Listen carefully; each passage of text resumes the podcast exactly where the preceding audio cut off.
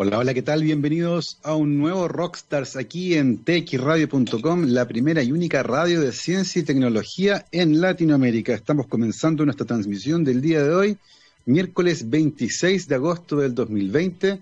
Es un lindo día post-frontal acá en Santiago, cielo azul, nubes blancas y gordas.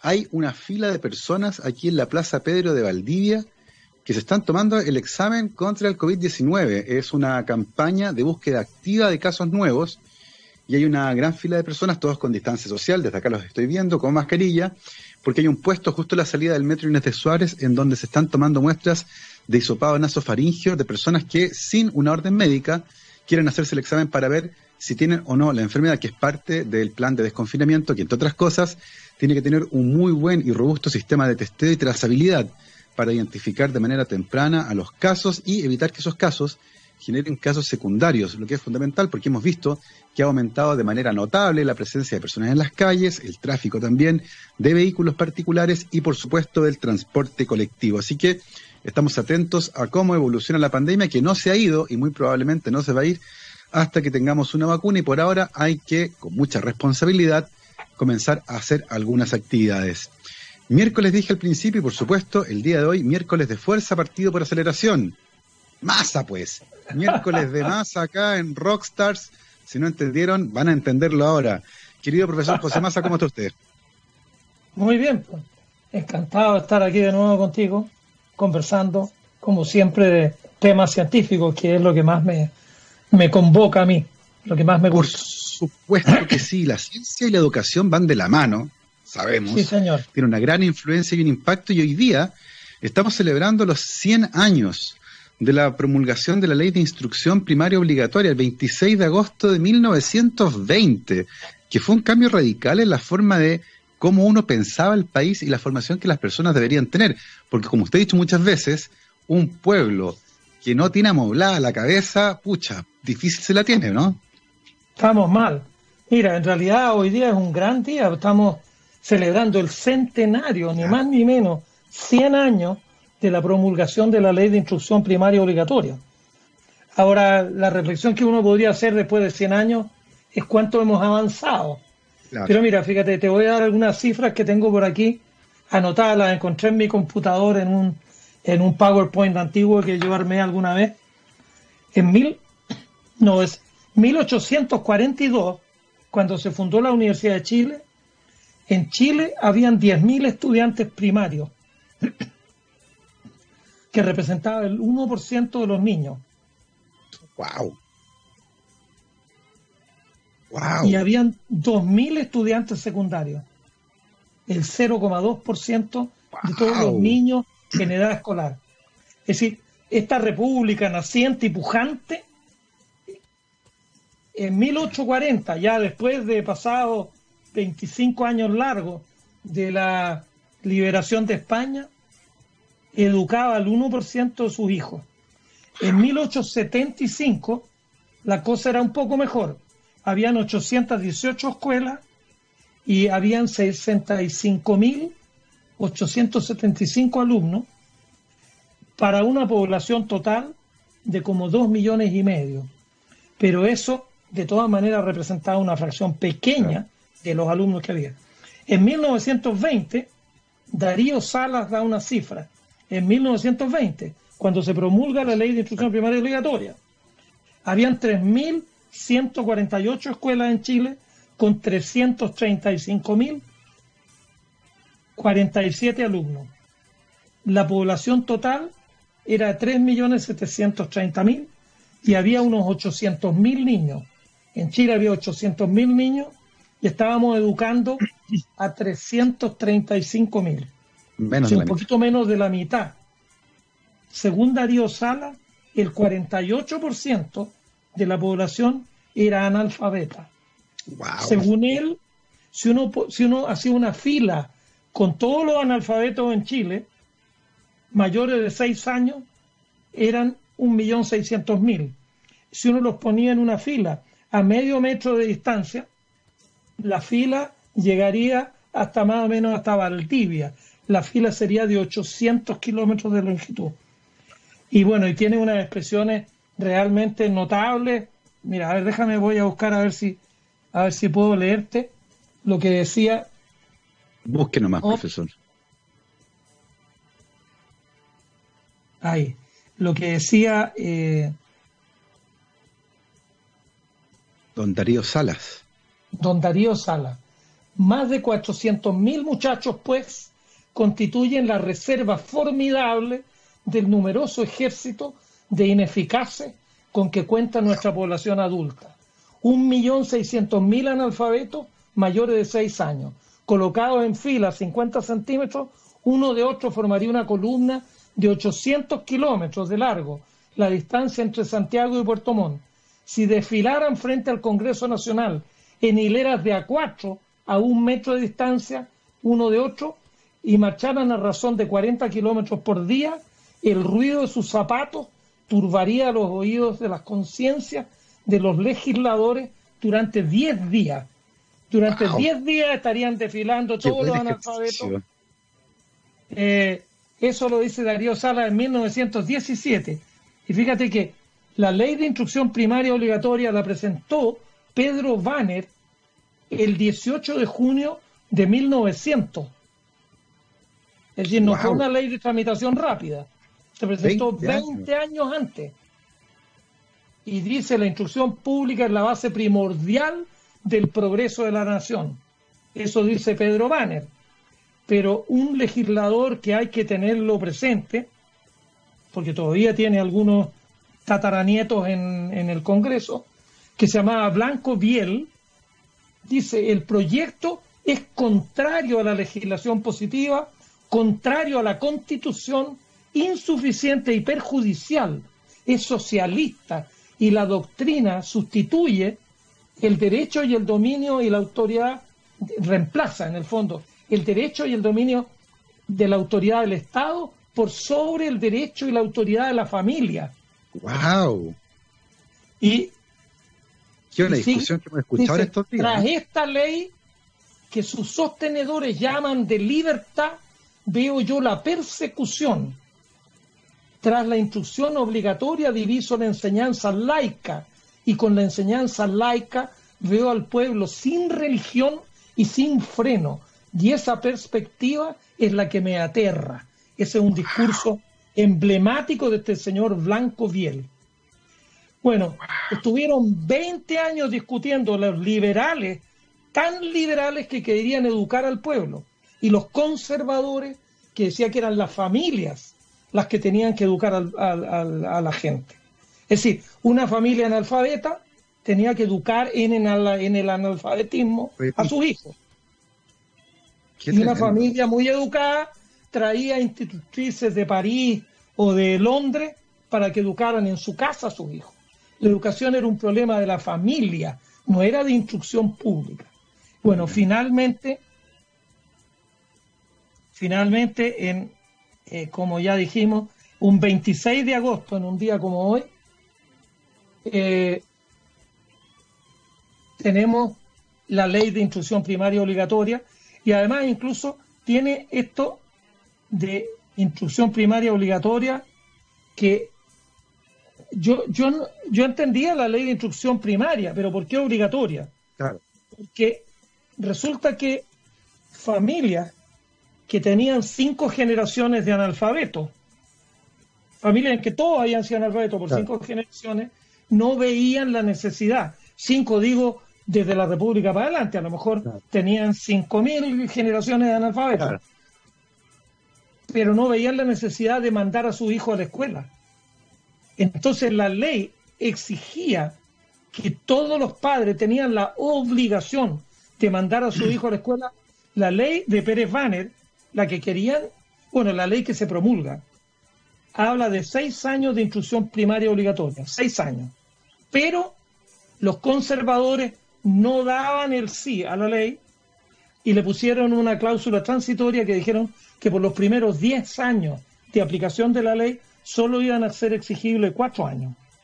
De tal manera que un campesino, su hijo lo mandaba a los 6 años, 6, 7, 8, 9, y ya a los 10 el niño podía ir a enyuntar los bueyes, a lasear el caballo y a trabajar para el patrón. porque el patrón tenía campesino y campesinito. El niño que nacía en el campo y que era de un campesino era un campesinito desde el instante que la matrona lo asistía, si es que lo asistía. En general, las mujeres se colgaban de un árbol y tenían un parto natural, el, el, hijo literalmente se caía al suelo. Llegaba con un golpe, bueno, a este mundo los niños del campo. Pero la ley de instrucción primaria obligatoria se promulga un 26 de agosto y yo creo que este es un día realmente para celebrar porque eh, desgraciadamente, como en todas las cosas, eh, uno ve que no se ha progresado tanto, pero ahora ya se declaró, bueno, en el gobierno de Eduardo Frei Montalva hace 50 años, se declaró que iban a ser 8 años la instrucción primaria obligatoria. Y se cambió de preparatoria y humanidades, que era en mi época, se cambió a la educación básica de 8 años y la educación media de 4. Pero, y ahora, supuestamente en el gobierno de Ricardo Lago Escobar, eh, se puso obligatorio hasta cuarto medio. Ahora es obligatorio que todos los jóvenes hasta los 17 años vayan a la escuela. Ahora el problema es que deberían ir a la escuela a aprender algo y eso no está tan garantizado. Pero la idea de esta de la instrucción primaria obligatoria viene de tiempos antes. Bueno, algunos hombres que, que la historia en Chile no le rinde suficiente mérito como Francisco Bilbao y algunos otros en el siglo XIX, eh, claro, tú tienes por ahí una calle que parece que fuera una calle, en Francisco Bilbao, no, era un tipo muy talentoso. Y bueno, y después José Manuel Balmaceda también procuran educar al pueblo, porque con un pueblo con cero educación el país no tiene futuro. Y bueno, desgraciadamente esas mismas cosas siguen estando presentes hasta el día de hoy. Pero bueno, por lo menos en, la discusión que usted menciona, eh, no deja de llamar la atención este elemento de defender el derecho de las familias de educar a los hijos, que lo hemos escuchado repetido ahora de nuevo en otras discusiones que tienen que ver también con educación. Y es tremendamente divertido porque más que defender un derecho, están negando un derecho al resto de las personas, quienes pueden de otra forma suplir la ausencia de ese derecho, ¿no? Claro, aquí por ejemplo, yo, yo cuando me he metido un poco en la pata de los caballos, eh, he alegado. Algunos cuando dicen que no, que la educación pública es una educación laica y si yo soy religioso tengo derecho. Oye, nadie te quita el derecho que desde las 5 de la tarde hasta las 10 de la noche en tu casa le enseñes a rezar o le enseñas lo que quieras a tus hijos. La religión efectivamente es un tema de la familia. Y mm. nadie le... No vamos a meter un carabinero en las casas para que los papás no le hablen a los hijos. Pero lo que queremos es que los hijos de las familias menos favorecidas, mira, una cosa que no se dice y que yo que soy imprudente lo digo, el capital cultural de una familia es lo más hereditario que hay. Claro.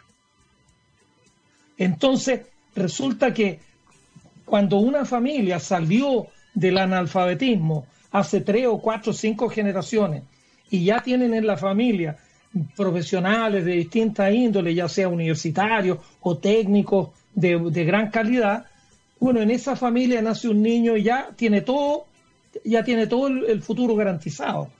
Pero el problema sigue siendo cuando un niño o una niña nace en una familia que tiene un capital cultural muy, muy menguado. Una cuestión que lo hemos conversado en otras ocasiones, tú que eh, eres un divulgador de, también de libros como yo. Eh, bueno, el aprender a leer, el aprender a meterse ideas en la cabeza a través de la lectura, es una cuestión que no es nada tan fácil. Hay que practicarlo y practicarlo y practicarlo. Ya cuando uno lo ha practicado muchas veces, uno puede mirar en una librería. Yo, de hecho, yo recuerdo hace años atrás, eh, cuando, cuando vivía en Toronto, en Toronto había muchas librerías y en el verano había un clima insoportable, pero la librería estaba al aire fresquito. Entonces yo caminaba dos cuadras, me metía en una librería para no seguir transpirando y me ponía a mirar todos los libros y buscaba y buscaba sin, sin tener ningún libro. Entraba y no compraba nada, pero miraba y miraba. Ocasionalmente sí compré libros, pero para mí era como, era como un pequeño oasis entrar a la librería porque estaba fresquito y además porque uno se va enterando de cosas. Y uno de repente se tropieza con un libro que no lo conocía, que no lo andaba buscando, pero después de ojearle un rato uno dice, oye, pucha, qué interesante, me llevo esto. Esa cosa es muy fácil de que un niño la aprenda si ve a la mamá leyendo, si ve al papá leyendo, si ve al tío leyendo. No basta con que el papá le diga al niño, ya, estudia, lee. Pero ¿y el papá cuando lee? Si uno enseña mucho más con lo que uno hace que con lo que uno dice. Entonces, por eso es que es tan importante la educación pública y que los profesores le inculquen el hábito de la lectura, que los profesores le lean poemas, que el profesor de música le haga escuchar a Bach y a Vivaldi, porque a lo mejor en su casa no han escuchado a Bach y a Vivaldi. Pero es bueno que todas las neuronas se estimulen y esa estimulación la tienen que hacer los profesores cuando la familia no tiene los recursos para hacerlo, los recursos intelectuales. Entonces, es tan importante y es una cuestión Mira, todavía hoy día esas cifras no las manejo. Aquí yo te leí cifras que están escritas. Esto de Darío Sala, son, no son cifras que yo las inventé. No manejo las cifras del analfabetismo real de hoy en Chile. Pero en primer lugar, mira, en el Mercurio salió una noticia que a mí me llamó la atención, que hablaban de los mayores de 80 años, que ya los hablan como la cuarta edad, a uno lo van siempre calificando. Yo voy caminando para allá, todavía me quedan ocho años para llegar, pero decían que en Chile hay como un millón de personas que tienen más de 80 años. Y hablaban del grado de analfabetismo de los mayores de 80 años a lo largo de todas las regiones. Y en las regiones más campesinas, la región de O'Higgins, el Maule, Ñuble, Biobío y la Araucanía, el, analfabetismo en ese grupo etario era del orden de 25, 27%. Es decir, tú tomas cuatro adultos mayores en la Araucanía y hay por lo menos uno que no sabe leer y escribir. Hoy, no estamos hablando de hace 100 años atrás. Y por otro lado, el, el analfabetismo eh, funcional. funcional, de gente que tú le pasas un texto y lo lee y se queda como una vaca frente al piano porque no entendió. Es decir, si tú pones una cuestión que tiene varias consideraciones, porque bueno, mira, todo el mundo va a salir vestido de rojo, salvo los días viernes, porque los días viernes vamos a ir de azul. Pero eso, el último viernes del mes vamos a ir de amarillo, qué sé yo. Y entonces uno dice, ¿cómo nos vestimos hoy día? Ah, eh, no sé, pues, estaba todo escrito ahí. Ese tipo de cuestiones es falta de ejercitar el músculo de la lectura. El músculo de la lectura hay que ejercitarlo. Y a través del músculo de la lectura, te, si, si tú compras algo y viene con una... Bueno, hay algunas instrucciones que parece que, que la, en China tienen, tienen un diablo, un gallo diabólico escribiendo las instrucciones. Armo el mueble, bueno, sí. Yo afortunadamente entiendo eh, y leo bastante inglés. Entonces tengo que leer las instrucciones en inglés. Pues las instrucciones en castellano parece que lo traduce una máquina, pero una máquina de segunda. No se entiende nada de las instrucciones en castellano. Pero bueno, si uno, si uno más o menos sabe, incluso, aunque el texto sea confuso y qué sé yo, uno más o menos como que interpola y termina por hacer las cosas. Pero si uno no tiene el hábito de la lectura, pucha, andáis como, como con las manos eh, esposadas por la vida. Entonces, es tan importante la lectura, tan importante, y bueno, y la educación, la educación primaria obligatoria, la educación, además, hoy día en la tele, fíjate que por, de repente en la tele, aparte de puras santeces, uno escucha algunas cuestiones interesantes, que alguien decía que creo que incluso era este candidato muy extraño que el alcalde de mi comuna, que ahora ya uno casi no lo reconoce, que dice, la educación pública es donde confluyen gente de distintas vertientes y aprenden a conocerse y aprenden a respetarse. Entonces es, es como la, la plaza pública, ahí confluyen. Entonces, potenciar la educación pública es muy importante. Eso lo decía mi alcalde, Joaquín Lavín, que yo dije, la verdad es que algo le hicieron, le hicieron como cirugía a este caballero, porque ese tipo de cuestiones, él era el que había que respetar el derecho de la familia, de que se educaran sus hijos como la familia quisiera. No, eh, una educación pública de calidad en un país, en un país democrático, todos los hijos de la tierra confluyen y tienen un, sistema básico de educación. Acá en Chile se da la paradoja que a mí me molesta, pero eso atentaría contra la libertad de educación. Mucha gente, mucha gente relativamente culta, no, yo quiero poner a mi hijo en una escuela que todo sea en inglés, que todo sea en francés, que todo sea en alemán. Bueno, pero ¿por qué no tenemos niños que aprendan castellano? El manejo del idioma que nos convoca a todos. Mira, yo no sé si yo tengo las orejas medio mal puestas, pero cuando yo estaba en el Barro Sarana a los 15 años, yo escuchaba comentaristas en la tele, cuando la tele era bien incipiente, a Mario Gómez López, a, a ¿cómo se llama? A José María Navasal, hablaban de corrido, hablaban con palabras bonitas, hablaban con frases completas. Ese lenguaje que yo recuerdo, bueno, Sergio Silva, ese gran locutor y extraordinario, incluso hasta comediante, en Radio Tanda estaba Sergio Silva, tenía un uso del lenguaje pero extraordinario. Hoy día como que todos, todos, todos han ido relajando el lenguaje, el lenguaje es bastante chato, está lleno de lugares comunes, uno entre los políticos ve que usan frases hechas. Esto es como, es como tener Lego. A ver, para armar esta frase tomo estas tres piezas y la armo. No, no la construyo yo, sino que la armo con lugares comunes. Eso uno lo escucha a diario. Antes los políticos, y digo los políticos de todos los lados, tenían un verso extraordinario.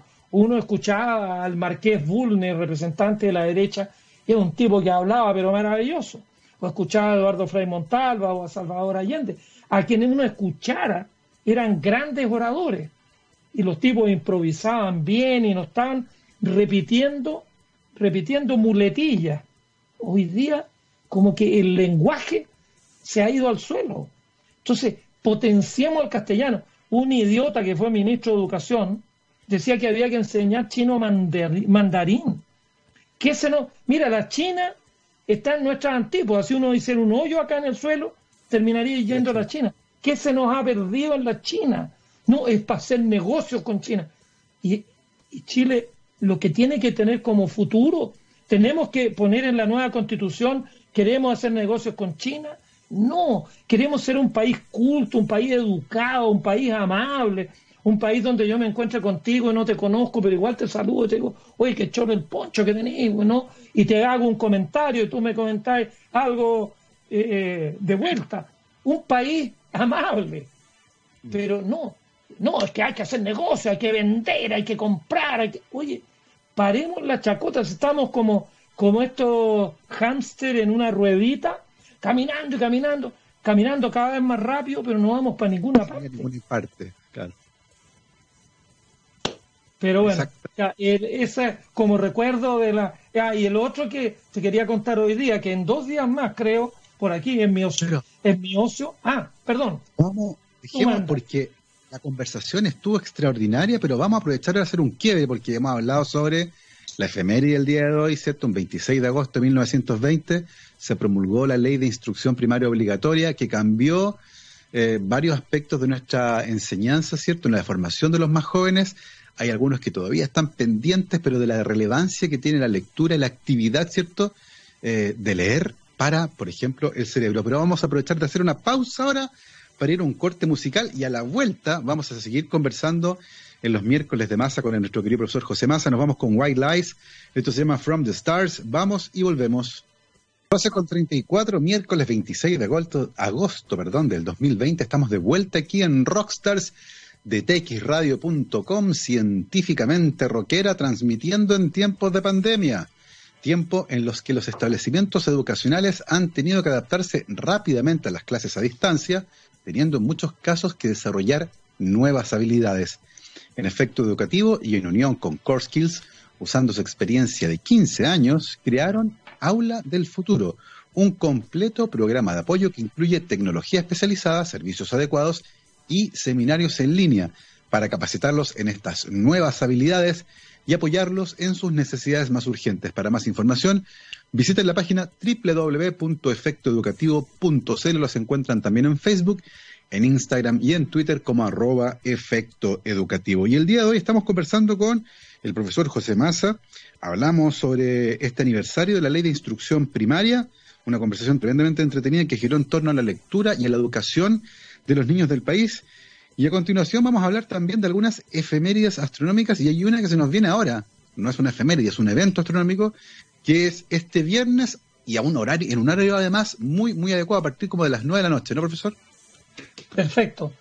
Están en el cielo ahora Júpiter y Saturno relativamente cerca y la luna que va a ir creciendo, está creciendo ahora, ya pasamos de luna nueva, la luna se va, va a pasar bastante cerca de Júpiter a las 9 de la noche eh, el, día 28 de agosto.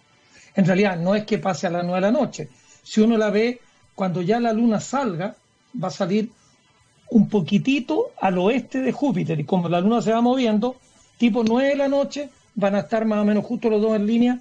Y ya si uno la mira a la 1, a las 2, a las 3 de la mañana, la luna se va a ir metiendo entre Júpiter y Saturno. Pero si uno quiere intentar hacer una fotografía con una cámara, Ahora hay algunos celulares magníficos. Hay unos celulares que tienen una capacidad de hacer fotografía nocturna extraordinario. Ah, lo único malo es que son caros, pero, pero son buenísimos, buenísimos. Yo por lo menos una vez vi uno así que me, lo hubiera querido quedar, pero lo que tenía que pagar no era menor. Sí, claro. Pero los que tengan esa suerte de tener un celular eh, con capacidad de hacer fotos bueno, para fotografiar la Luna incluso ni siquiera se necesita un celular tan sofisticado. La Luna y Júpiter son bastante brillantes, se pueden ver. Claro, hay algunos celulares que yo veo la propaganda en la tele, que también tienen unos zoom, una capacidad de acercamiento enorme. Y claro, eh, con un buen zoom uno podría encuadrar la Luna con Júpiter y se vería muy bonito.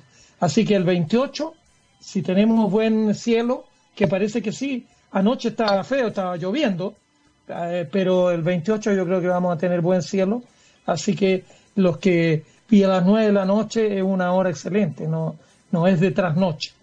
Exactamente, así que ya lo saben, el viernes, eh, viernes 28 a las 9 de la noche, tienen la oportunidad de salir del cielo, mirar, salir a la calle, perdón, mirar hacia arriba. La luna con Júpiter.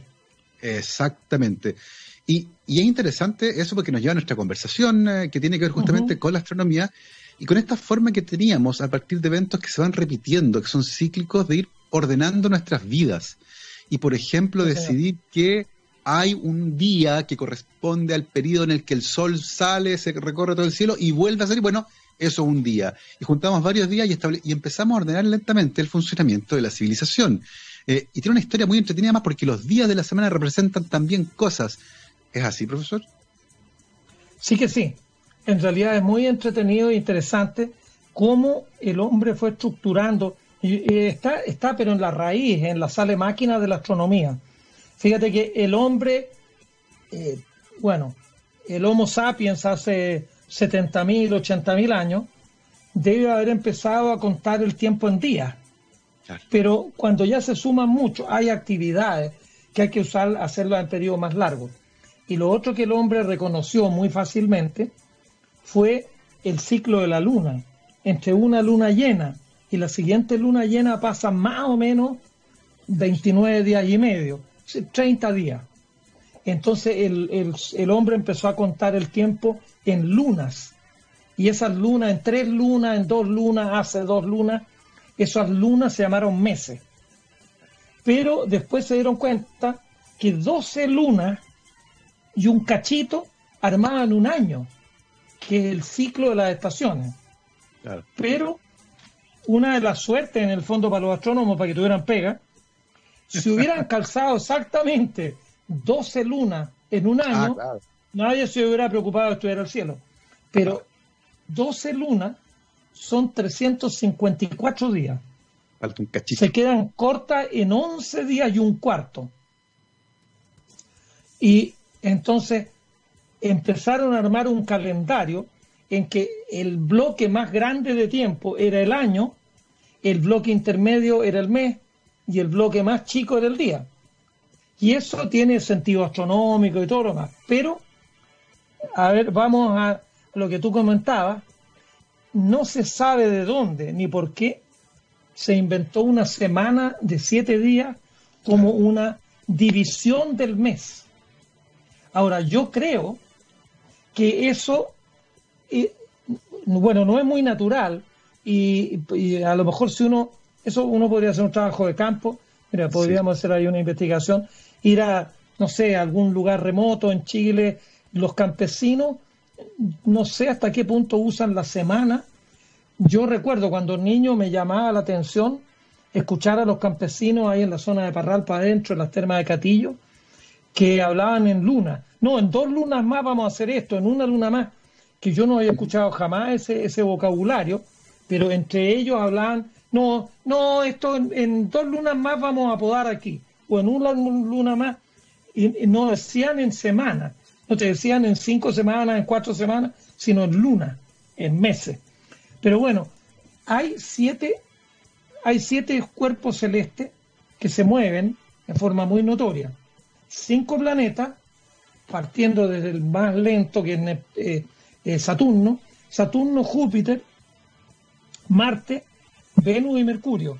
Y además está el Sol y la Luna. Entonces, cuando los astrólogos empezaron a vender pomadas, porque los astrólogos, bueno, nunca han dejado de venderla, pero los astrólogos eran nuestros antecesores, los astrónomos. Después los astrónomos se desviaron y se fueron para otro lado, pero empezaron a decir, inventaron dividir el día en 12 intervalos y la noche en 12 intervalos. Incluso la primera división que hacían eran intervalos que no importaba cuán largo fuera el día, habían en el fondo seis intervalos para definir la mañana y seis intervalos para definir la tarde. Y esos intervalos lo llamaron horas. Y después en la noche lo mismo. Pero en el verano las horas eran más largas, las horas eran más largas. No el día, sino las horas eran más largas. Y las noches tenían horas que eran más cortas. Bueno, finalmente se, se normalizó, se dividió el día entero en 24 horas. Y entonces ahí los astrólogos empezaron a decir que había una influencia del cielo en cada hora de la Tierra. Y los que influían eran, venían en orden desde el más lejano, que era Saturno, hacia el más cercano, que era la Luna. Entonces, un día lo regía la primera hora, la regía Saturno, eh, Saturno la segunda Júpiter, la tercera Marte, la cuarta el Sol, la quinta Venus, la sexta Mercurio y la séptima la Luna. Las siete primeras horas la regían esos siete cuerpos celestes. Y después esto era como un turno rotativo. La hora de la octava a la catorce la volvían a regir en el mismo orden. Y de la quince a la veintiuno en el mismo orden. Y después la veintidós la regía de nuevo Saturno, la veintitrés la regía Júpiter, la veinticuatro, la última hora del año, del día, la, la regía Marte, y la primera hora del día siguiente le tocaba al turno al Sol. Y así se iban. Entonces, después llaman, dicen, miren, el día que en este ciclo de los siete días de la semana, cada día la primera hora está regida por un tipo distinto. Entonces, cuando Saturno rige, la primera hora es el día de Saturno. Y después del día de Saturno viene el día del Sol. Y después del día del Sol viene el día de la Luna.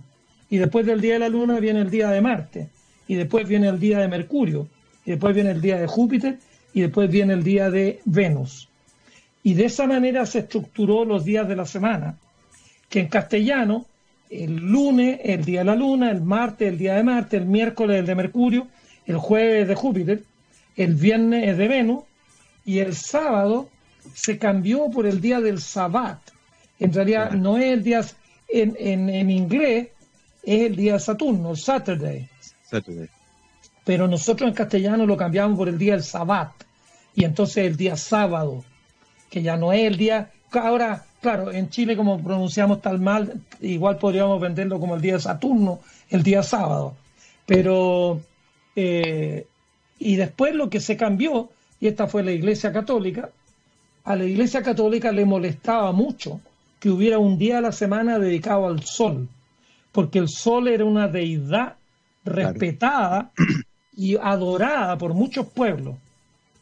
Entonces lo encontraron que había un rasgo de paganismo en tener un día que adorar al sol. Y entonces dijeron, ese día es el día de Dios, es el Domenica Day, y entonces le pusieron domingo. Pero en inglés es Sunday, que es el día del sol. Sunday. Y de esa manera se estructuran los siete días de la semana. Dentro de las cuestiones curiosas, que eso no lo sé, y ahora que te lo voy a contar, eh, me voy a dejar aquí una tarea para mí mismo. En, en la tradición hispana, que yo, yo, soy, esto un poco de, de filosofía, yo soy un enamorado de lo que somos. No somos muchos, pero eso es lo que somos. Sí. Bueno, en nuestra tradición, la semana parte el lunes sí. y remata un domingo. En el séptimo día Dios descansó y el día de Dios es el día del descanso.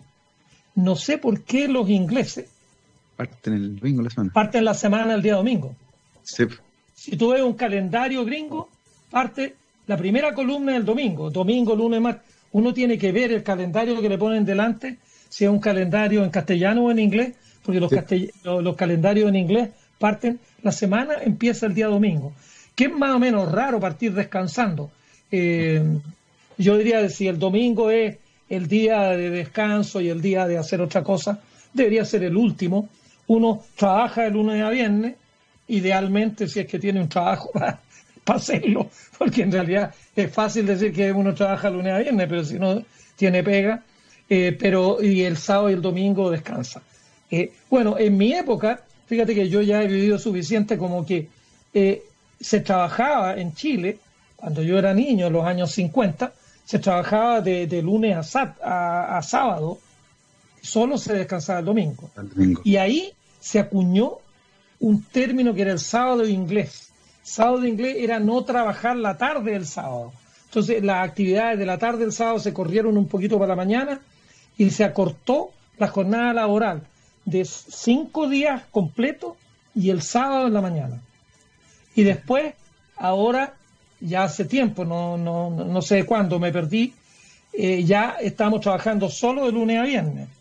Pero ahora creo que están hablando de los viernes alemanes, en que en Alemania se termina, claro, el sábado lo acortamos como sábado inglés y después ya se descartó. Y ahora el viernes, el viernes alemán, es como a las 3 de la tarde el viernes todo el mundo se va para su casa o se va para donde puede, si es que puede salir, ¿no? Eso de también se va eh, era un milagro antes, ahora eh, sigue encerrado en la casa, pero estamos como acortando la jornada laboral y también de una jornada que era de no sé cuánto, tenemos ahora 44 horas semanales que la estaban acortando a 30, a, 40, estaban quitando 4, pero con esto de la pandemia y todo lo demás, eso entiendo que quedó en veremos, pero a la larga los países desarrollados, los países que tienen una gran productividad, producen en 32 o 34 horas semanales más que lo que producimos nosotros en 44. Entonces yo creo que uno podría ir hacia buscar niveles mayores de productividad, porque ir a ir a estar sentado en una silla en la pega, eh, uno puede estar eh, durante 60 horas semanales y no hacer nada. Entonces la gracia es realmente producir mucho, trabajar intensamente, pero no estarse metido en la oficina porque mm. uno descuida a la familia, los niños tienen que crecer con los papás cerca, etcétera. Entonces, pero bueno, mira, y lo otro, y que también, a ver cuánto nos queda, si nos quedan 10 minutos. Yo creo que este tema del calendario no lo podemos agotar ahora, pero fíjate que una cosa que es bonita y que a mí me gusta mucho porque son cosas eh, notables. Se estructuraron muchos calendarios. Eh, uno podría marearse viendo calendarios, el calendario, no sé, hebreo, árabe, de, todo de todo tipo de calendario. Pero hay un calendario que un poco pasó como todo por Grecia y después lo toma Roma, un calendario que era lunisolar. El calendario romano, que es nuestro, ese es como nuestro abuelo o bisabuelo, empezaba en marzo, que es el momento del equinoccio de primavera. Partía en marzo y tenía meses de 30 y de 29 días alternados. Marzo tenía 30, abril tenía 29, mayo tenía 30, junio tenía 29. De tal manera que como la luna, en las fases de la luna tienen un ciclo de 29 días y medio, en dos meses eran 59 días en el calendario, que eran justo dos ciclos lunares. Entonces la luna estaba nueva el primero del mes, estaba llena el 15 del mes. Y la, el primer cuarto de la luna, el cuarto creciente, era como el 8 y el cuarto menguante era como el 22. Entonces, los meses eran lunares. Pero, para tener un acuerdo con el año, el calendario partía en marzo y remataba en febrero. Pero sobraban 11 días y un cuarto. Entonces, un año le, le, dejaban 12 meses y el calendario quedaba al debe en 11 días. Al año siguiente, si no metían nada, iban a quedar al debe en 22 días. Entonces, a veces, al segundo año, le metían 22 días al mes de febrero. Y febrero pasaba seis días antes de que terminara febrero, le metían un mes intercalar que era un mes que no tenía nombre, simplemente engordaban a febrero para hacer que el calendario calzara y que el equinoccio se produjera alrededor del 20 y algo de marzo. Ahí tenía que estar el equinoccio. Y ese ciclo lo usaron por bastante tiempo en Roma, contaban el tiempo desde la fundación de Roma, que era un tiempo, digamos, razonable para armar un calendario en base a qué uno iba a elegir otra fecha. En Roma era desde la fundación de Roma para adelante.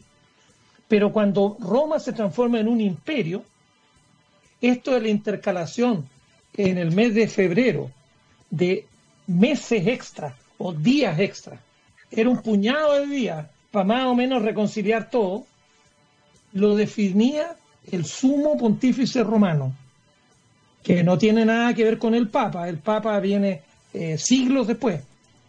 Pero resulta que cuando Roma era un imperio, para que todo el imperio estuviera en el mismo calendario, por lo menos ocho meses antes, había que definir si el año que viene se le iba a meter un mes intercalar o no. Porque, por ejemplo, los romanos eran muy civilizados y no, no navegaban en el invierno en el Mediterráneo. Tipito noviembre, los barcos se quedaban tranquilos y reanudaban la cuestión como en febrero o marzo.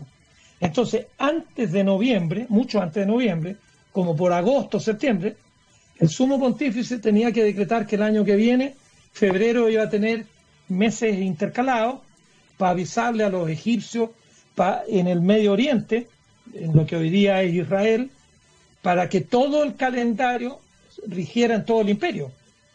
Entonces Julio César que tenía un, era un gran militar y tenía un sentido eh, práctico notable, cuando él fue sumo pontífice, dijo, esta chacota de intercalar eh, me cabrió, le consultó a un astrónomo, se llamaba Sosígenes, y Sosígenes le dijo, mire, emperador, ¿sabe qué más?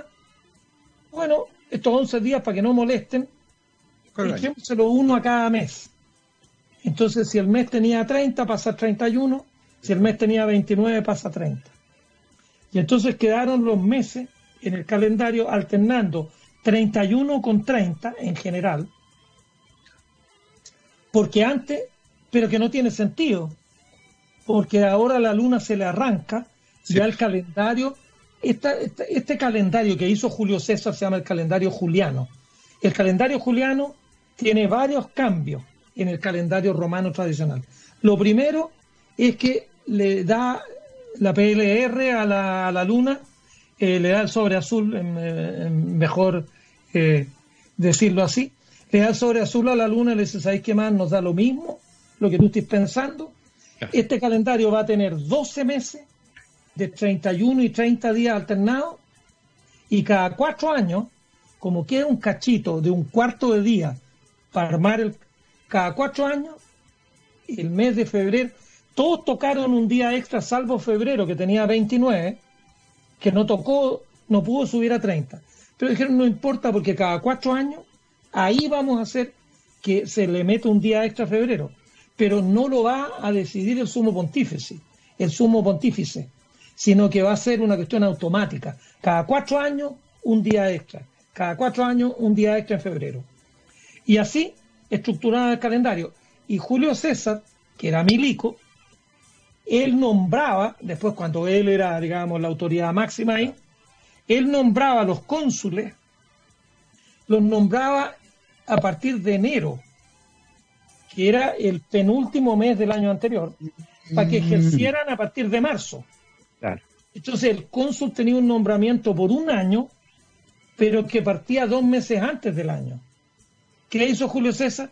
Dijo, no, para que esta cuestión quede clarito, vamos a correr el comienzo del año enero, que no tiene ni un sentido astronómico ni nada. Y lo corrió enero. Pero, y con esto, cuando empezaba en marzo, los cuatro primeros meses del año tenían un nombre propio. Marzo era el mes de Marte, abril era el mes de Apolo, mayo era el mes de Júpiter Mayus, Júpiter el más grande, junio era el mes de Juno, que era la esposa de Júpiter. Y después venía el quinto, Quintilis, el sexto, después venía el séptimo, septiembre, el octavo, octubre, el noveno, noviembre y el décimo, diciembre, a partir de marzo. El mes de enero estaba dedicado a Jano, que era el dios de Roma. Entonces, Januari y, Janeiro y, toda y enero es una derivación de, de el río de enero, el río de enero suena raro, el río de Janeiro, eh, el río que encontraron en enero ahí en Brasil, lo llamaron el río de enero, pero que en portugués el río de Janeiro, eh, y, en, en, inglés January, etcétera. Y el último mes del año, cuando se muere el año, era el mes dedicado a Plutón, que era el dios de la muerte, el dios del inframundo, Plutos Februs, donde las almas van ahí a enterrarse y renace después en marzo. Pero los meses de septiembre, octubre, noviembre y diciembre han permanecido, pero septiembre es septiembre, es el séptimo, pero el noveno. Octubre, que dice octavo, es el décimo. Noviembre y, diciembre. Quedaron desfasados en dos meses porque Julio César corrió el comienzo del año. Y después, y con esto yo creo que terminamos por hoy día este cuento del calendario, una cuestión realmente divertida, porque los chupamedias en Chile hay muchos, pero en Roma también los había. Se establece que el quinto mes iba a honrar a Julio César. Entonces, después del mes de junio, junio, se iba a poner el mes de julio. Fantástico. Pero el, el supremo emperador que siguió fue Augusto, y Augusto le hizo un pequeño retoque al calendario, porque una cuestión tan simple como meter un día extra cada cuatro años, cacharon mal y estaban metiendo un día extra cada tres años. Y Augusto dijo, no, un momentito, el calendario es uno cada cuatro, que de hecho en, nuestra actual nomenclatura, los meses que son divisibles, los años, perdón, que son divisibles por cuatro, son bisiestos. Por ejemplo, el 2020 es divisible por cuatro, es bisiesto. El 2021 no será bisiesto, el 2022 tampoco, 2023 tampoco, pero el 2024 va a volver a ser bisiesto. Entonces, decidieron ponerle al sexto mes del año el nombre de Augusto, pero el mes de Augusto tenía 30 días y el mes de julio tenía 31. Y entonces un senador romano, Chupa Media, dijo, Augusto, tiene que tener Julio, Julio fue un gran emperador y Augusto también lo fue, pero Augusto no es menos que Julio. ¿Por qué el mes de Augusto va a tener un día menos que el mes? Se le robaron un día febrero, que tenía 29, lo rebajaron a 28, porque febrero no tenía emperador, y entonces julio y agosto quedaron los dos con 31. Y ahí permutaron para que septiembre, que tenía 31, no siguiera siendo el tercer mes con 31. Septiembre lo bajaron a 30, octubre lo subieron a 31, noviembre lo bajaron a 30 y diciembre lo subieron a 31. Ese es el último retoque. Pero esto de tener dos días, de dos meses seguidos con 31, fue porque el, mes de agosto no podía ser menos que el mes de julio. Una cuestión extraordinaria. Notable la historia de los chupamedias romanos que terminaron por hacer que dos días de 31, dos meses de 31 días terminaran juntos. Una muy entretenida conversación hemos tenido el día de hoy, es la una de la tarde ya aquí en Rockstar de TXRadio.com. Le agradecemos como siempre, profesor, su compañía, sus muy entretenidos temas y la conversación interesante como siempre. Muchísimas gracias. Encantado, Gabriel, un abrazo. Un abrazo grande. Nosotros, como todos los días, nos vamos con nuestro especial del All You Need Is Rock aquí en TX Radio científicamente rockera el día de hoy. Si ayer fue Blur, hoy día ni modo, tenía que ser con la otra banda, pues, Oasis. Nos vamos con la banda inglesa, esto se llama Stand By Me y el setlist de hoy lo preparó Lucía Farfán. Que esté muy bien, nosotros nos escuchamos mañana, lávense las manos. Chao, chao.